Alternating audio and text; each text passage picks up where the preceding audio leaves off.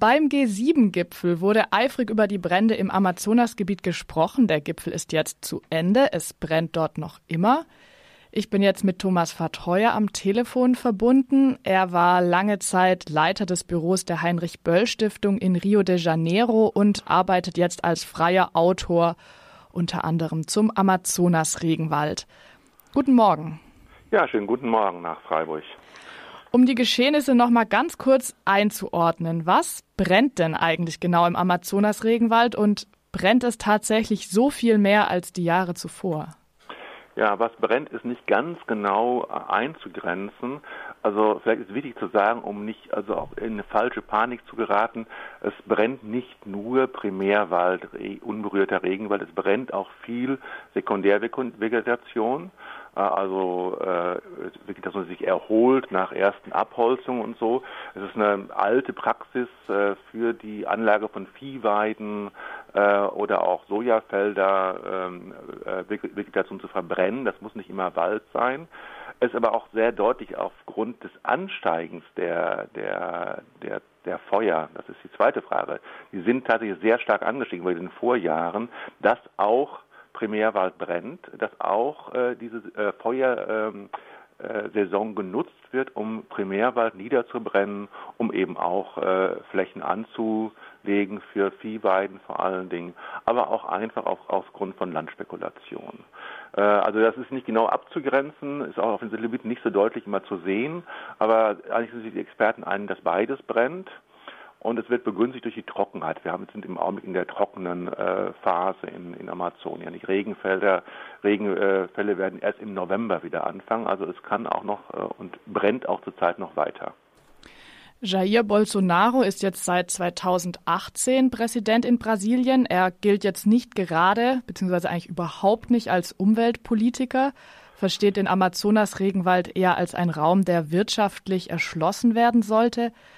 Hat sich denn unter seiner Politik etwas geändert, was jetzt eben diese Brände begünstigt? Ja, also Bolsonaro hat ja im Januar sein Amt angetreten, jetzt letztes Jahr ist er gewählt worden, seit Januar ist er Präsident. Er hat eine ganz klare Kampfansage an die Umweltpolitik gemacht. Er hat einen Umweltminister ernannt, der eigentlich diesen Namen nur als ironischen Titel tragen kann. Es ist ein Umweltzerstörungsminister. Äh, er hat den Abbau der Umweltgesetzgebung äh, zum Ziel erklärt, äh, die Reduzierung von indigenen Gebieten, die Reduzierung von Schutzgebieten und er hat es angefangen, äh, die Umweltbehörde Brasiliens äh, zusammenzukürzen, Gelder zu streichen. Und inzwischen sind alle leitenden Posten der Umweltbehörde mit Militärs besetzt. Also das ist wirklich eine, ein Schwenk in der Umweltpolitik. Und ich glaube, dass diese Feuer eben auch eine Folge dieser Politik sind. Großgrundbesitzer äh, haben sich ermutigt gefühlt durch die Ankündigung von Straffreiheit. Äh, Bolsonaro hat immer gegen Umweltstrafen polemisiert. Also diese Ankündigung von Straffreiheit hat geradezu einen Freibrief für die Anlegung, für das Anlegen von Feuer ausgestellt. Auf dem G20-Gipfel waren diese Feuer jetzt ja ein, ähm, ein wichtiges Thema. Der mhm. französische Präsident Emmanuel Macron meinte, unser Haus brennt. Ähm, Bolsonaro hat sich darüber empört, meinte, das sei eine, eine kolonialistische Mentalität. Ist das denn eine europäische Aneignung, wenn ein europäischer Politiker sagt, unser Haus brennt? Ja, ich finde diese Äußerung zumindest extrem unglücklich und kontraproduktiv. Ähm, äh, man, man, muss sich mal überlegen, wenn die äh, brasilianische Presse schreiben würde, im Braunkohlerevier an der Lausitz äh, wird unsere Lunge aus der äh, aus der Erde geholt. Ne? Ich meine, äh, äh, das ist eben, man muss damit der Tatsache leben, dass das Amazonasgebiet Teil der Staaten des Amazonas ist. Also 80 Prozent gehört zu Brasilien, aber auch Ecuador, Bolivien. Auch in Bolivien gibt es ja Brände. Peru hat auch einen Anteil am Amazonasgebiet. Kolumbien Libyen natürlich auch. Also äh, dieses, äh, dieser Amazonas gehört zu den Ländern, äh, die diesem Amazonasgebiet angesiedelt sind. Äh, das, die Feuer spiegeln sich auf brasilianischen Boden ab und die brasilianische Regierung, die Bevölkerung muss damit klarkommen, das, das äh, zu regeln. Dabei kann sie internationale Unterstützung äh, bekommen. Das ist sicherlich legitim, äh, wenn sie das wollen. Also Bolivien hat jetzt zum Beispiel äh, sofort beim Ausbreiten der Brände eine Kehrtwendung gemacht äh, und hat internationale Unterstützung an, angenommen. Äh, das ist in Brasilien nicht so eindeutig. Aber es muss natürlich von den nationalen Regierungen ausgehen. Aber man muss aber auch sagen, dass die nationalen Regierungen nicht unbedingt immer die Bevölkerung vertreten. Also äh, Bolsonaro ist einem Krieg mit den gegen, gegen die indigenen Völker. Er hat die die äh, großen äh, Gebiete, die indigene Völker haben, als Schutzgebiete kritisiert, will sie reduzieren, will keine neuen äh, Demarkierungen zulassen. Äh, also äh, man muss eben auch sehen, dass nationale Regierungen nicht äh, immer im, im, im Namen ihrer ganzen Bevölkerung und vor allen Dingen nicht im Rahmen der Bevölkerung von Amazonien, der indigenen Bevölkerung sprechen. Aber da muss man eben dann, was eben viele Leute machen, Zivilgesellschaft, indigene Völker unterstützen in ihren Belangen und nicht solche Reden von unser Haus führen, die tatsächlich in Brasilien eher Ängste aus, äh, auslösen, dass irgendwie eine internationale Intervention äh, kommen könnte und äh, das brasilianische Gebiet dem Amaz äh, das brasilianische Amazonasgebiet dem Staatsgebiet entreißen könnte. Der problematische Effekt ist dabei, dass das einen Schulterschluss führt, zum Beispiel auch einen Schulterschluss zwischen Militärs und, und Bolsonaro und auch Teilen der Bevölkerung, äh, die solche Ängste dann äh, auch irgendwie teilen. Die Frage ist ja dann auch, wie glaubwürdig denn solche Aussagen von europäischen PolitikerInnen sind. Mhm. Ich denke da jetzt gerade an das äh, Mercosur-Freihandelsabkommen, also das jetzt die EU mit den Mercosur-Staaten, zu denen auch Brasilien gehört, abgeschlossen hat. Das soll ja eben den europäischen Markt noch mehr für Agrarprodukte öffnen, die unter anderem auch auf diesen Flächen angebaut werden, die jetzt brennen. Mhm. Inwieweit steckt denn da jetzt also die EU ähm, in diesen Bränden mit drinnen, sage ich mal. Ja, das EU-Mercosur-Abkommen ist durch die Flammen am Amazonas auch in den Brennpunkt der Kritik geraten, kann man sagen. Tatsächlich äh, sind die äh, Erleichterungen für die Exporte von Agrarprodukten, vor allem für das brasilianische Agrobusiness gut. Das Rindfleisch und Soja äh, nach Europa exportiert. Auch Ethanol soll mehr exportiert werden, also der Zuckerrohranbau für Agrartreibstoffe soll ange, ähm, angekurbelt werden. Alles das sind Treiber von Entwaldung, Treiber von Umweltzerstörung, äh, Treiber von äh, Vernichtung von Öko, äh, wichtigen Ökosystemen und auch des Lebensraums äh, indigener und traditioneller Völker.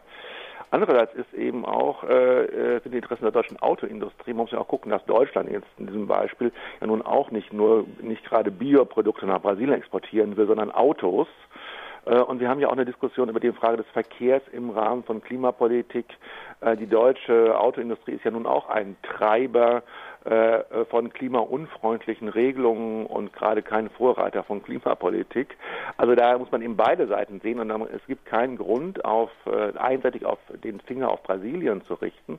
Man muss gucken, dass solche Handelsabkommen insgesamt von beiden Seiten her keinen Beitrag zu einer umwelt- und klimafreundlichen und menschenrechtsfreundlicheren Regelung internationaler Beziehungen bildet glaube, dass deshalb auch die Forderung jetzt unter diesen Umständen, das Mercosur-Abkommen auf keinen Fall zu unterschreiben, eine wichtige und eine richtige Forderung ist. Ja, die deutsche Umweltministerin Svenja Schulze hat ja den Vorschlag gebracht, das Mercosur-Abkommen soll mit einem Nachhaltigkeitssiegel für Rindfleisch und Soja ergänzt werden. Also ein Siegel, das bezeugt, dass diese Produkte nicht zum Schaden des Regenwaldes angebaut wurden. Ist das denn ein Schritt, der den Amazonas-Regenwald schützen könnte? Also ich bin bei Siegeln etwas skeptisch. Äh, das bekannteste Siegel ist jetzt nicht ein Fleischsiegel, international ist das äh, FSC-Siegel für nachhaltigen Holzabbau. Und äh, wir haben in der letzten Woche gerade über Makro einen großen Beitrag gehabt im Fernsehen, wo Journalisten recherchiert haben, wie, wie schlecht dieses Siegel funktioniert, obwohl das das ist, was vielleicht am, am längsten existiert, am meisten investiert worden ist. Greenpeace hat inzwischen den FSC verlassen. Das heißt, eigentlich sind die Erfahrungen mit Siegeln nicht besonders positiv. Hinzu kommt, äh, für Brasilien wird das bedeuten, Siegel will wahrscheinlich sagen, dass das, das Fleisch, was wir jetzt exportieren, was wir bei Aldi oder Lidl oder wo auch immer essen äh, und kaufen können, aus entwaldungsfreien Gebieten stammt. Das ist aber kein Problem. Also natürlich stehen viele äh, Rinder auf Gebieten, die nicht entwaldet worden sind in letzter Zeit. Entwaldungsfrei heißt in der Regel nach 2008 nicht entwaldet worden. Und solche Siegel, solch einen Nachweis können viele Rinderproduzenten äh, mühelos bringen. Das äh, wird aber nichts an der Dynamik der Entwaldung in Brasilien äh, äh, ändern, weil das meiste Fleisch wird selbst in Brasilien verbraucht, also im internen Markt. Und dann gibt es halt die, auch die riesigen Exporte äh, nach China und in die arabische Welt, äh, in, die, in die kein Siegel verlangt werden würde. Ne? Also ich glaube, dass ein Siegel vielleicht dazu bedingt, dazu dienen könnte, den deutschen Verbraucher, Verbraucherinnen zu beruhigen, aber in keinster Weise dazu dient, die Dynamik der Entwaldung in Brasilien zu ändern. Und welcher Schritt in der europäischen oder deutschen Politik könnte dann einen Beitrag bringen? Also, was, ja, also ich finde es positiv, dass äh, im Augenblick das EU-Mercosur-Abkommen nicht zu unterzeichnen, weil es Druck vielleicht auf politische Akteure auch in Brasilien ausüben könnte, zu sagen, dass es mit dieser Form der Entwaldung nicht weitergehen kann. Das könnte einen kleinen positiven Aspekt haben. Ansonsten wird das nicht nur regeln lassen über, über gesetzliche Regelungen in Brasilien, was Einhalten der Gesetze. Es sind eigentlich relativ strenge Umwelt, äh, Umwelt Gesetze vorhanden in Brasilien. Äh, es sind viele Schutzgebiete vorhanden, etwa 44 Prozent Amazon steht unter Schutz, indigene Territorien Schutzgebiete. Diese Schutzgebiete können gestärkt werden. Das geht aber nur bei einer Stärkung des Rechtsstaats und einer Stärkung der Zivilgesellschaft in Amazonien. Also die Kooperation, die Unterstützung von indigenen Völkern, von anderen Akteuren in Amazonien, der Zivilgesellschaft, von NGOs, von sozialen Bewegungen. Das muss äh, fortgeführt werden. Ich hoffe, dass es noch unter Bolsonaro möglich ist. Also es gibt viele Projekte, die unterstützt werden, zum Beispiel von Miseria, Brot für die Welt, aber auch von anderen kleinen Organisationen. Äh, staatliche äh, Zusammenarbeit darf sich nicht zum Komplizen der Regierung von Bolsonaro machen, sondern muss äh, äh sinnvolle Sachen wie die Demarkierung von indigenen äh, Gebieten in den Mittelpunkt stellen. Ich glaube, das ist das Einzige, was wir machen können und die Kräfte in Brasilien stärken, die gegen Bolsonaro opponieren. Das Einzige, was vielleicht was einen optimistisch stimmen kann, ist, dass die Zustimmung zu Bolsonaro äh, drastisch sinkt in den letzten Monaten. Das war Thomas Vertheuer. Er ist freier Autor und schreibt unter anderem über den Amazonas-Regenwald. Herzlichen Dank für dieses Interview. Ja, keine Ursache. Ich danke nach Freiburg.